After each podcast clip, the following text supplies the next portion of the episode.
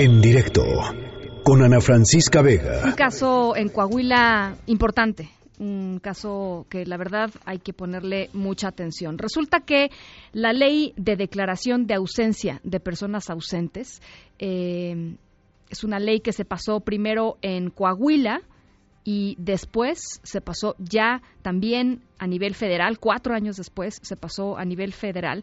Tiene como objetivo reconocer y garantizar los derechos a la identidad y a la personalidad jurídica de quien está desaparecido, pero además, pues de tratar de alguna manera de paliar algunas de las angustias que pasan las familias de los desaparecidos en México que tienen que ver con el aspecto económico de la ausencia. Es decir, alguien desaparece, eh, una de las tragedias más dolorosas de nuestro país, y pues quizá era cabeza de familia, quizá era la madre que mantenía eh, a, los hijos, quizás el padre, quizás el, hijo que mantenía a los padres, en fin, y se termina eh, pues la forma de sustento de las familias. Bueno, pues resulta que en Coahuila se está violando flagrantemente esta declaración de esta ley de declaración de ausencia por parte de algunas empresas. Hay familias que ya tienen la declaración de ausencia de la desaparición de personas. Esto es un estatus formal de que su familiar está desaparecido. Y pues las familias simplemente, perdón, las empresas simplemente se niegan a pagarle el salario eh, que le correspondía a la persona desaparecida, a sus familiares. Está en la línea de en directo Marielena Salazar del colectivo Fuerzas Unidas por nuestros desaparecidos de Torreón, eh, Coahuila. Eh, María Elena, muy buenas tardes, ¿cómo está? Buenas tardes, señorita. Bien, gracias a Dios. Pues eh, platícanos un poquito cómo es que se ha desarrollado este, este tema y cómo ha sido su lucha ya en Coahuila. Bueno, pues efectivamente tiene razón. Este, la ley de declaración de ausencia fue un trabajo arduo que hicimos las familias este hace ya más de seis años en la ciudad de Torreón en Coahuila en Coahuila en el estado de Coahuila. Eh, pues bueno efectivamente la la la principal demanda fue este eh, darle la calidad jurídica a, nuestros desaparecidos. Pero sí efectivamente la ley este carece carece de muchos elementos para verdaderamente ser una verdadera ley. Eh, hay, como bien lo dijo, este, padres de familia que fueron desaparecidos.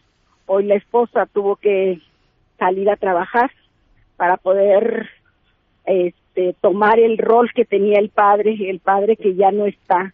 Eh, desgraciadamente, muchas empresas se han negado a cumplir eh, con esa ley.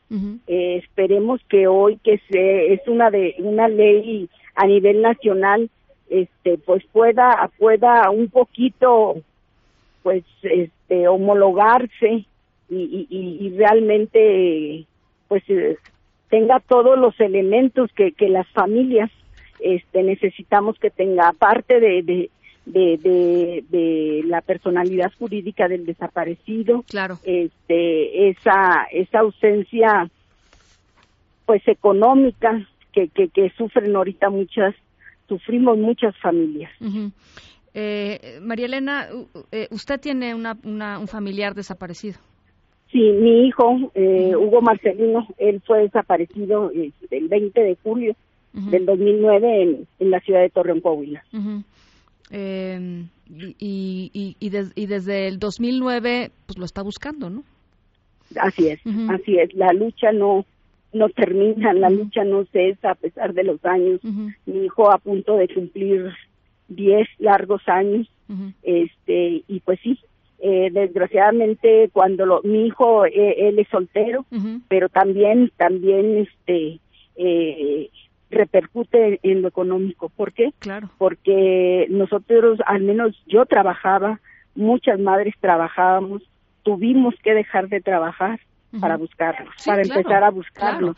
Muchas familias, pues, todo, el, todo el patrimonio, ¿no? Familiar se va en la búsqueda. exacto, todo el patrimonio. Después de 10 años nos damos cuenta de eso, o sea, que realmente ya no tenemos una vida, una vida como la que teníamos cuando ellos estaban, eh, una vida con carencias este, económicas por, por salir a buscar porque nos dicen hay esto en este lugar, vamos a un estado a poner la denuncia, vamos a un estado a, a reconocer algunos cuerpos, o sea, todo eso este, repercute económicamente en, en el seno familiar. Eh, lo que lo que se sabe es que hay algunas compañías, algunas empresas que interpusieron un amparo para no para no pagarles a las familias, prefieren pagar las multas que le aplica que le aplica el, los jueces, digámoslo así, que pagarle a las familias del, del trabajador desaparecido o de la trabajadora eh, desaparecida.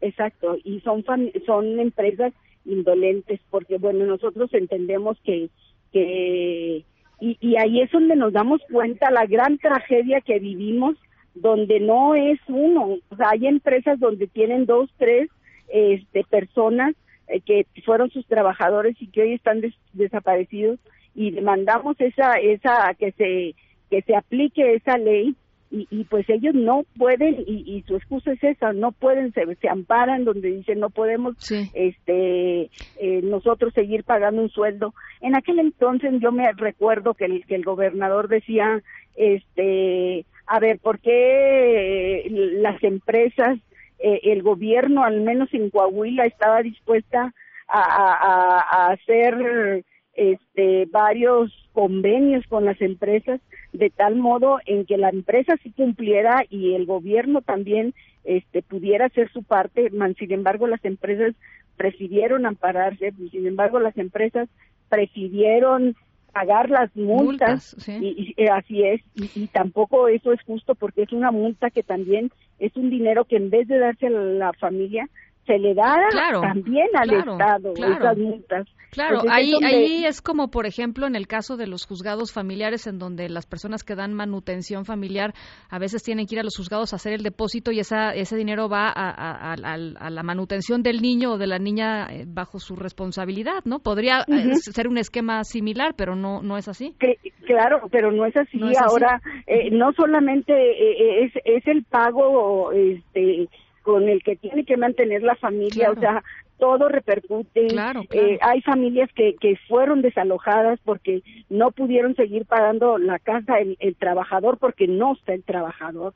Pues la familia tuvo que irse a arrimar con, con los familiares, Eh, tiene que estar pagando renta, una renta que, que no tiene para pagar, pero sin embargo, pues tampoco pueden vivir a la intemperie. Claro. Son, son, son son, o sea, simplemente para una atención médica, pues tampoco. Eh, luego, por ejemplo, en, la comisión ejecutiva nos dicen no podemos hacer este trámite de enfermedad porque no es del hecho victimizante. O, sea, es una burla. ¿En la comisión de víctimas, en, la comisión de atención a víctimas?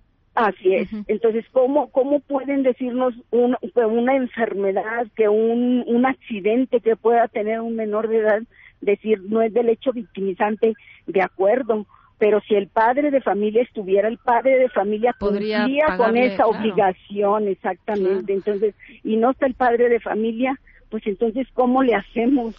¿Cómo, cómo, cómo, cómo, cómo solventamos ese, e, e, esa, esa enfermedad que se presenta, ese accidente que tiene algún, algún menor de edad? ¿Cómo, cómo se le hace si, si el padre de familia no está? Bueno. Pues eh, desde aquí, María Elena, nuestra solidaridad, el espacio siempre abierto para ustedes y vamos a estarle dando seguimiento a este tema. Vamos a hablar pronto con el gobernador allá en Coahuila, eh, en entrevista, por supuesto, y, vamos a hacerle esta esta pregunta porque sí me parece que es eh, pues es un tema que, que se tiene que resolver y se tiene que resolver ya porque es un tema de justicia y, y no y no pueden pues las empresas escudarse en estos amparos. No, y no solamente las empresas, el mismo gobierno. O sea, tenemos familiares que eran policías. Trabajadores del gobierno, Del gobierno y sin embargo tampoco están cumpliendo. Entonces, ni el Estado mexicano está cumpliendo, ni las empresas. ¿Qué podemos esperar? Estamos de verdad en completo abandono. Bueno, pues eh, vamos a vamos a seguirle eh, dando seguimiento al tema, María Elena. Eh, estamos en comunicación. Claro que sí, muchísimas gracias. En directo con Ana Francisca Vega.